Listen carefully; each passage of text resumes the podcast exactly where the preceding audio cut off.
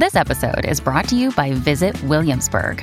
In Williamsburg, Virginia, there's never too much of a good thing. Whether you're a foodie, a golfer, a history buff, a shopaholic, an outdoor enthusiast, or a thrill seeker, you'll find what you came for here and more. So ask yourself, what is it you want? Discover Williamsburg and plan your trip at visitwilliamsburg.com. Hubo un tiempo en el que la gran masa continental del sur no solo estaba cubierta de glaciares y pingüinos, estaba llena de bosques, flores y todo tipo de especies animales. Incluso tenía un clima completamente diferente. Así que, ¿cómo terminamos en esto? Hagamos un breve viaje en el tiempo y averigüemos qué pasó.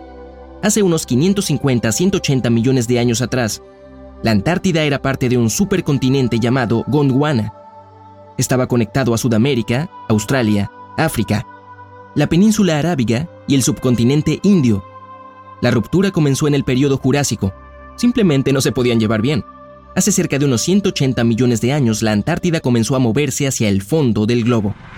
Según los registros fósiles encontrados debajo de los casquetes polares, el continente helado fue una vez un lugar muy caliente.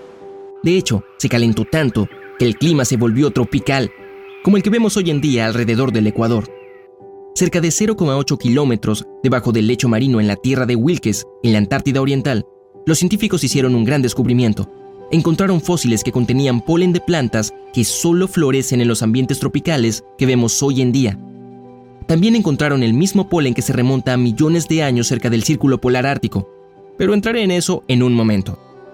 Ahora, todos sabemos que la vegetación tropical no puede soportar el clima frío, así que se cree que la parte oriental de la Antártida no tenía inviernos helados. Las temperaturas medias del invierno eran similares a las de Sudamérica. Resulta que este es un patrón que se repite. Todo el mundo pensaba anteriormente que la Antártida alcanzó altas temperaturas por primera vez justo antes del periodo Eoceno, cerca de 56 millones de años atrás. Pero después de investigar, los paleontólogos encontraron más plantas fosilizadas que se remontan al periodo Devónico, en algún lugar entre 419 y 358 millones de años atrás. Ah, que son un par de millones aquí o allá. Ahora, alrededor de 100 millones de años atrás, la Tierra atravesó una masiva y prolongada ola de calor, conocida científicamente como el máximo térmico del Paleoceno-Eoceno. Durante ese tiempo, la temperatura media global aumentó, lo que resultó en cambios en la vegetación. La Antártida estaba llena de todo tipo de árboles, plantas y flores. Incluso aparecieron palmeras, junto con parientes de los actuales baobabs tropicales.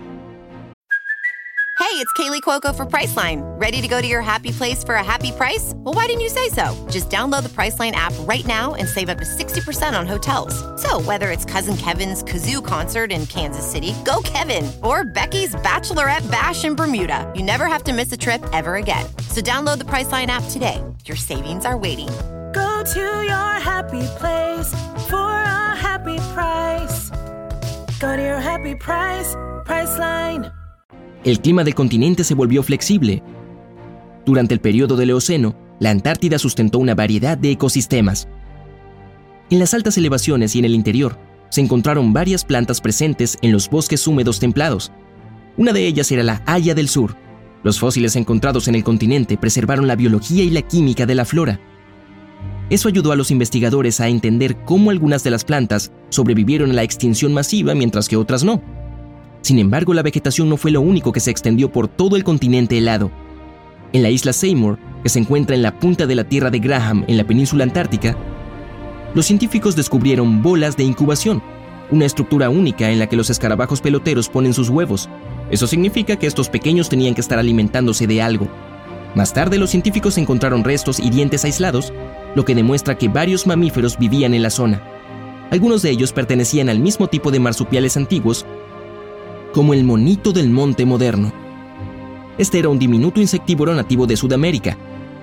Otro tipo de marsupial encontrado fue el bla bla bla, también pronunciado Antarctodolops.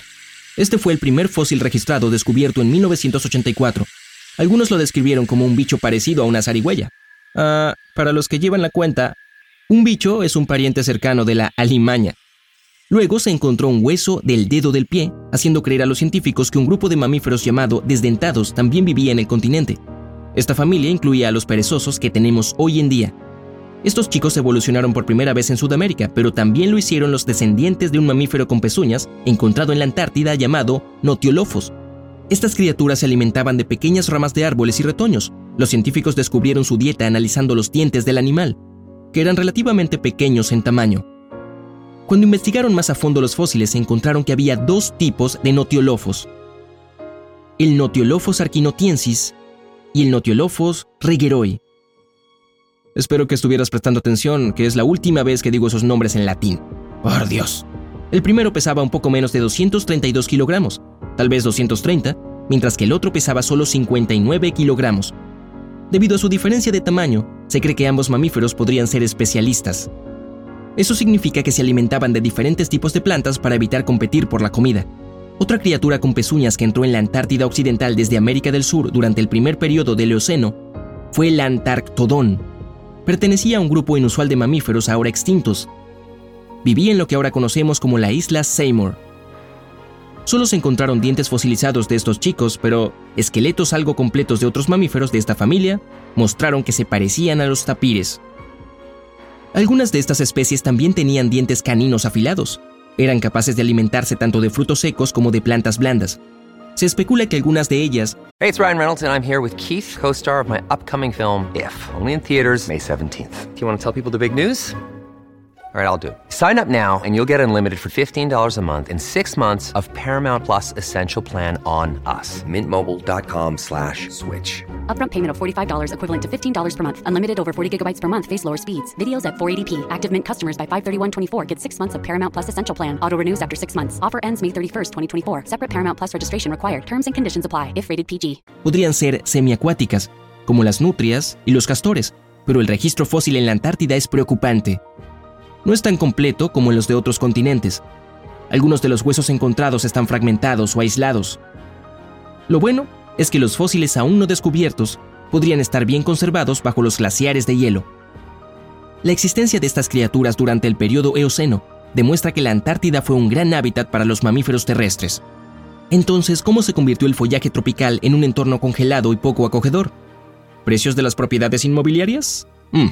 Los científicos todavía están tratando de entender la escala de tiempo de cuando las cosas cambiaron. Desde que esos animales coexistieron, los cambios comenzaron a ocurrir lentamente. Creen que cerca de 56 millones de años atrás, Sudamérica comenzó a separarse.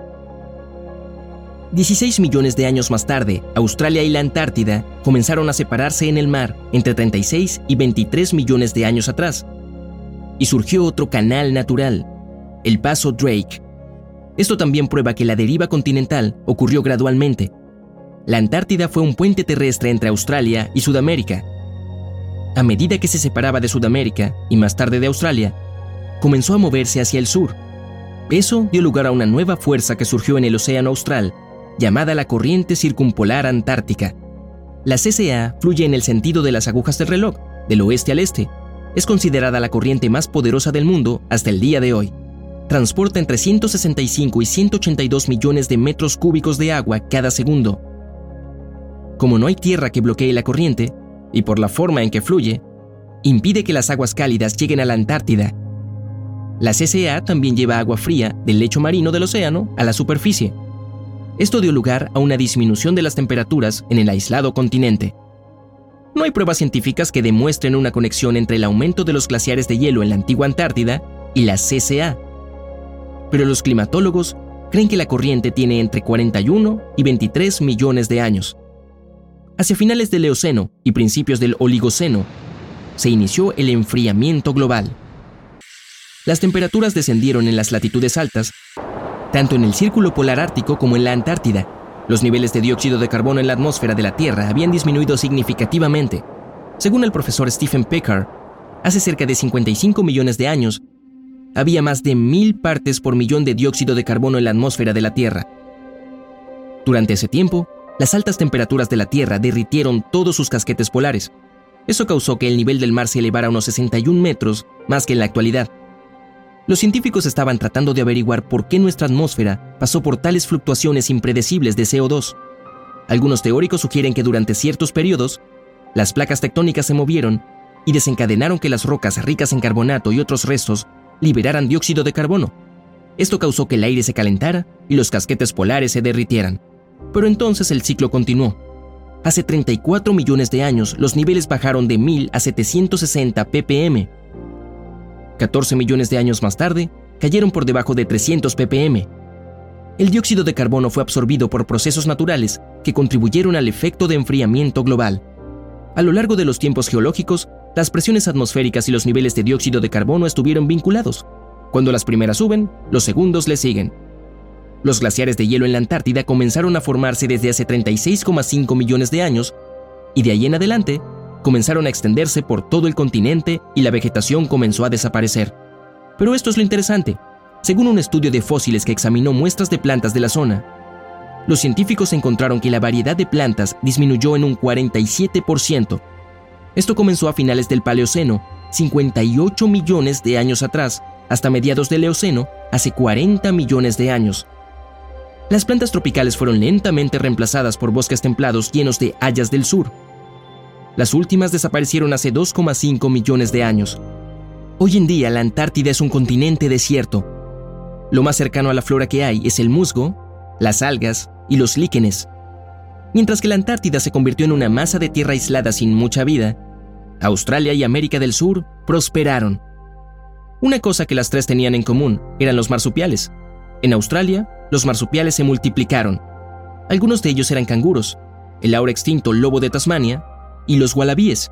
Los registros fósiles muestran que los canguros datan de hace 20 millones de años, pero al principio no saltaban, simplemente se aferraban a las ramas de los árboles. Y nueva evidencia de ADN muestra que el marsupial más antiguo vivió en Sudamérica hace 70 a 80 millones de años atrás.